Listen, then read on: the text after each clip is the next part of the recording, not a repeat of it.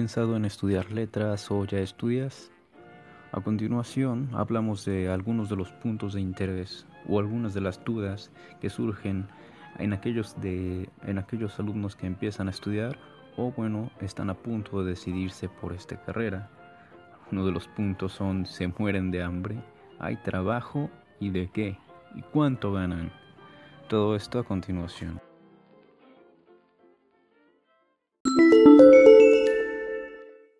Existen muchas dudas a la hora de elegir una carrera, aunque hay quienes se sienten muy seguros en el inicio, en general la incertidumbre nos termina llegando a todos, en más de alguna ocasión.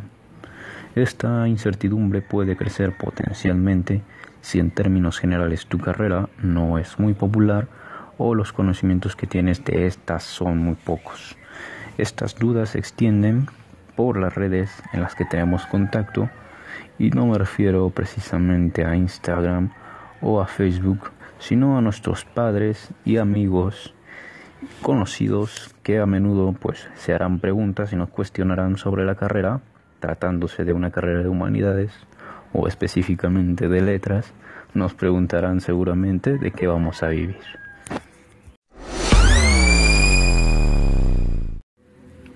Ya más de un padre se ha sacado un buen susto cuando su hijo le comunica que quiere estudiar letras y más de un alumno ya se jalonea las greñas por saber en quién en qué puede trabajar, además de ser profe. Bueno, mi experiencia me dice que muchos entramos a letras por un amor loco, apasionado y desmedido por la literatura. Muy bien hecho. Muchas veces con la ilusión de hasta ser escritores y a pesar y pasar del otro lado de la línea, de estudiar, a proponer y a escribir arte. Pero, ¿cuáles son los trabajos más realistas para los egresados de letras?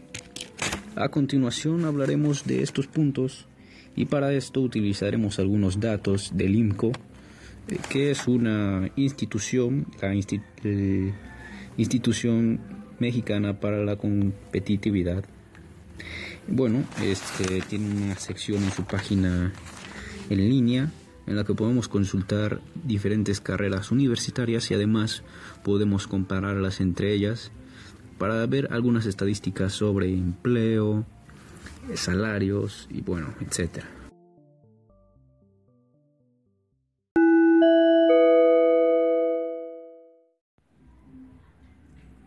Y como ya lo mencionábamos anteriormente, presentaremos esta información del Instituto Mexicano para la Competitividad INCO acerca de la licenciatura en letras hispánicas y le confrontaremos contra esos clichés o esas a veces esa información que nos dan personas sobre que no viviríamos de eso o que no hay mucho trabajo. Y bueno, Empezaremos por decir que actualmente hay 47.230 aproximadamente egresados de letras. Aproximadamente 75% de estos egresados son mujeres, 25% son hombres. Y bueno, la, pasamos ahora a los datos sobre la tasa de desempleo. La tasa de ocupación que tienen actualmente los estudiantes o bueno los egresados de letras es del 94.1%, que es la tasa de empleo, y la tasa de desempleo sería el 5.9% de desempleo. Mm, respecto a esto, cabe decir también que la tasa de informalidad es del 20%, del 20.0% y bueno, a nivel nacional se maneja alrededor de un 5%. Estas estadísticas, bueno, hasta el momento no nos dejan muy mal parados, que digamos, hay tasas más elevadas en otras carreras, se puede comparar, sí.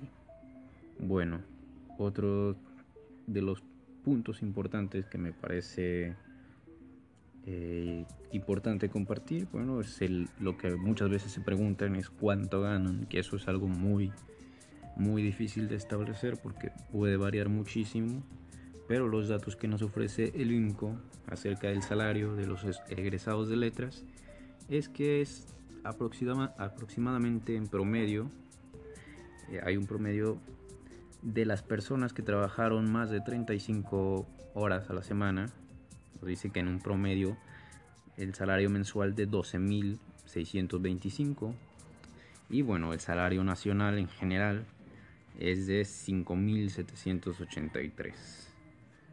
Bueno, hay una gran variación del salario promedio al salario nacional promedio. Bueno, el 25%, por, el 25 de los egresados de letras gana menos, que 6, menos de 6.966 pesos. También el IMCO nos dice que el 25% de los egresados gana más de 14.542. Bueno, nos, nos ofrece datos también sobre el sexo y esa relación con el salario. Las mujeres perciben alrededor de, alrededor de 2.681 en promedio y hombres 2.214.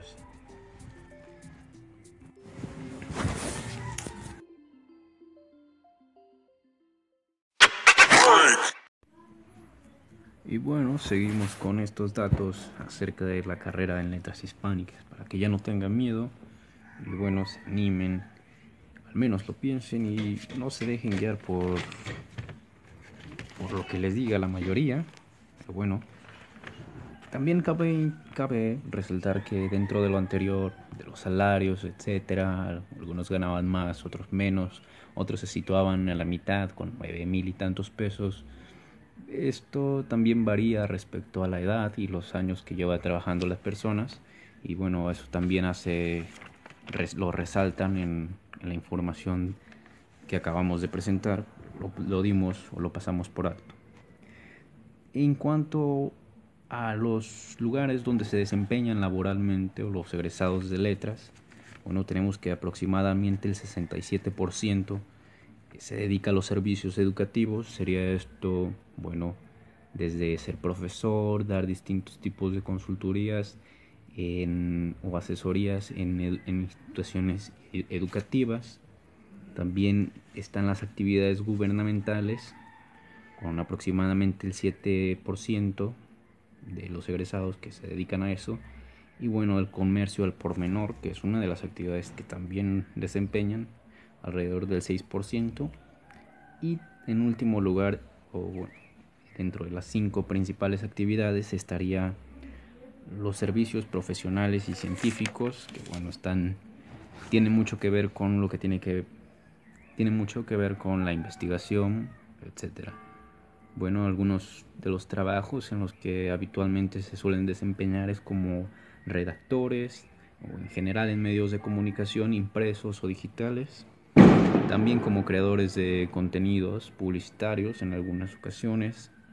Investigación lingüística o literaria en instituciones científicas, asesoría o instituciones o personas públicas, en la creación, corrección y análisis de textos, edición y corrección en casas editoriales, y bueno, incluso escritores honorarios, escritores que son contratados de forma privada para elaborar biografías, investigaciones o memorias familiares, bueno, escritores fantasma también, ¿no?